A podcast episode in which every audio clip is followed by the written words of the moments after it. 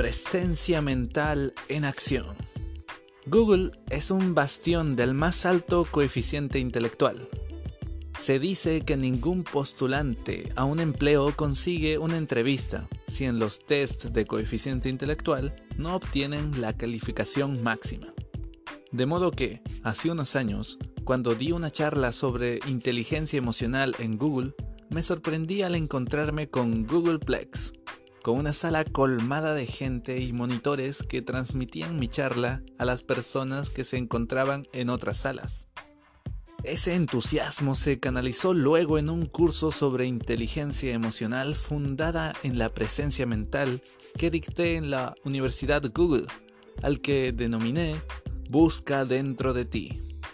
Para crear el curso, el empleado número 107 de Google, Jade Meng Tan, trabajó junto a mi antigua amiga Mirabai Bush, fundadora del Centro para la Mente Contemplativa en la Sociedad, con el objeto de diseñar una experiencia que acrecentara la autoconciencia. Por ejemplo, utilizando una meditación que explora el cuerpo para sintonizar sensaciones.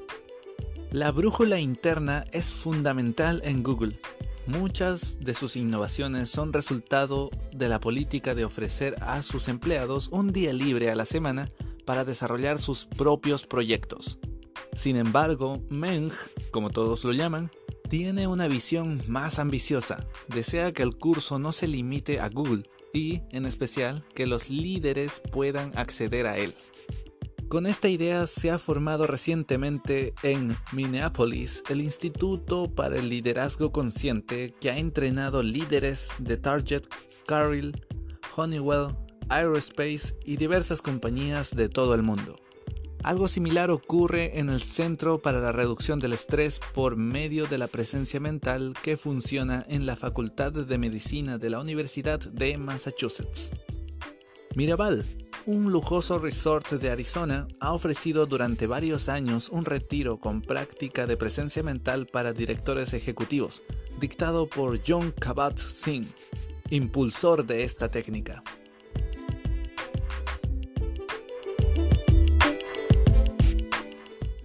Los programas de presencia mental se han difundido en grupos tan diversos como la Capellanía del Ejército de los Estados Unidos, la Facultad de Derecho de Yale y General Mills, donde más de 300 ejecutivos aplican métodos de liderazgo consciente.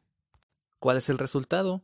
Los primeros datos de una firma de biotecnología donde se dictó el curso de Google, Busca dentro de ti, sugieren que la presencia mental aumenta la autoconciencia y la empatía. En los participantes se observó aumento de ciertas habilidades, incluida la de observar y describir la propia experiencia y actuar de manera consciente, dijo Philippe Goldin, un psicólogo de Stanford que evaluó los efectos del programa. Los participantes dijeron que se sintieron más capaces de utilizar estrategias de autorregulación, por ejemplo, reorientar la atención hacia aspectos menos perturbadores en momentos difíciles que secuestraban su atención. Desarrollando el músculo que despliega la atención, pueden decidir a qué aspecto de la experiencia orientarse. Esa reorientación es un acto volitivo. Además, tienen más capacidad de utilizar estas habilidades cuando realmente las necesitan. Agrega Goldin. También descubrimos mayor preocupación empática por los demás y mejor capacidad de escucha, ambas de vital importancia en el lugar de trabajo. Una jefa de división en General Mills asistió al curso de presencia mental para tomarse un recreo de su abrumadora tarea. Regresó al trabajo con otro nivel de conciencia y pidió a sus reportes directos que hicieran una pausa reflexiva antes de solicitarle una reunión. El objetivo de la pausa era poner en cuestión la necesidad de su presencia en la reunión. El resultado, en la agenda antes ocupada de nueve de la mañana a cinco de la tarde por sucesivas reuniones, quedaron tres horas libres para sus prioridades. Estas preguntas están diseñadas para motivar a una reflexión sobre el propio nivel de presencia mental. 1. ¿Tiene dificultad para recordar lo que una persona acaba de decirle durante una conversación? 2. ¿Tiene algún recuerdo del trayecto que recorrió esta mañana rumbo al trabajo? 3. ¿Saborea la comida? 4. ¿Presta más atención al iPhone o smartphone que a la persona que lo acompaña? ¿Está atento a este audiolibro? Una mayor proporción de respuestas positivas indica mayor probabilidad de estar ausente. La presencia mental ofrece un mayor nivel de decisión con respecto a la atención.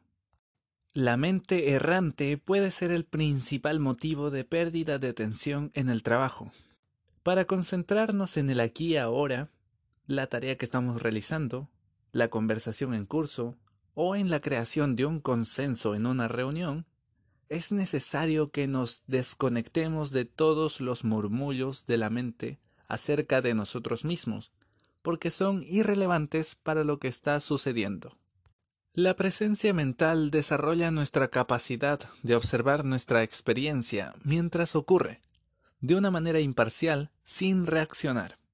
Aprendemos a dejar de lado pensamientos sobre cualquier otra cosa y abrimos nuestra atención a lo que llega a la mente a través del flujo de la conciencia, sin perdernos en el torrente de ideas sobre alguna cosa.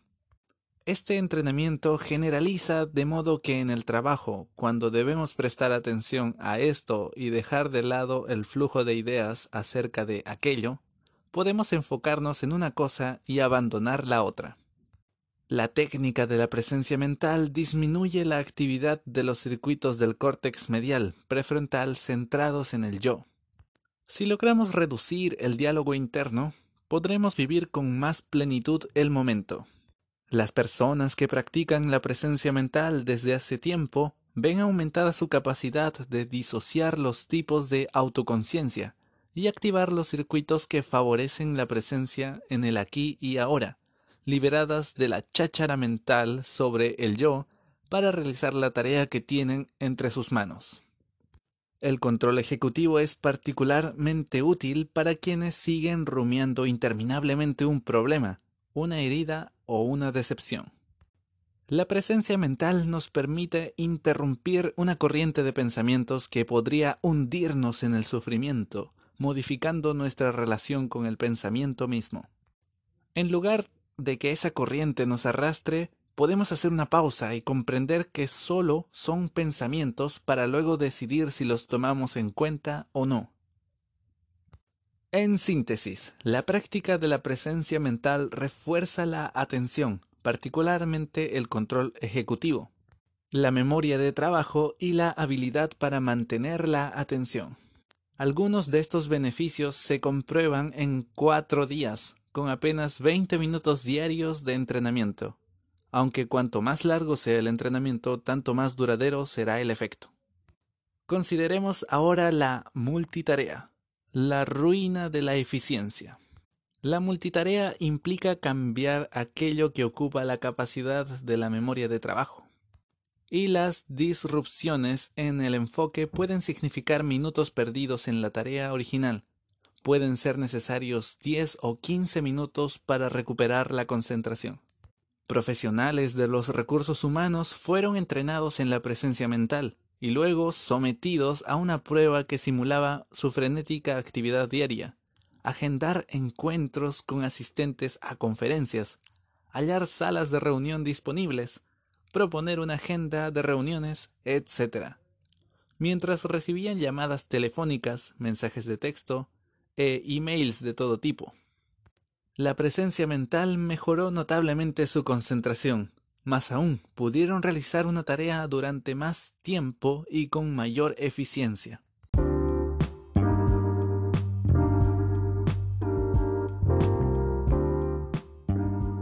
En una ocasión participé de una reunión en More Than Sound, una productora dirigida por uno de mis hijos, en la que la atención oscilaba. Se mantenían conversaciones paralelas y algunas personas revisaban discretamente sus emails. La dispersión era similar a la de muchas otras reuniones e indicaba que la eficiencia del grupo se deterioraba, pero de pronto uno de los presentes dijo, Es hora de hacer un momento de meditación. Se puso de pie e hizo sonar un gong.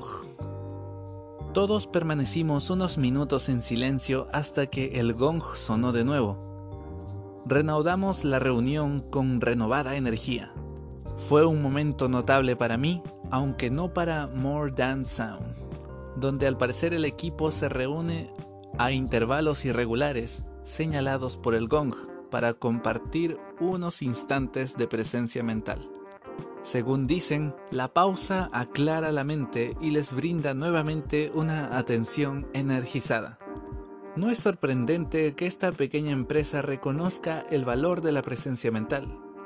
Cuando los visité acababan de lanzar al mercado un audio instructivo sobre meditación de Mirabai Bush, la mujer que introdujo la presencia mental en Google.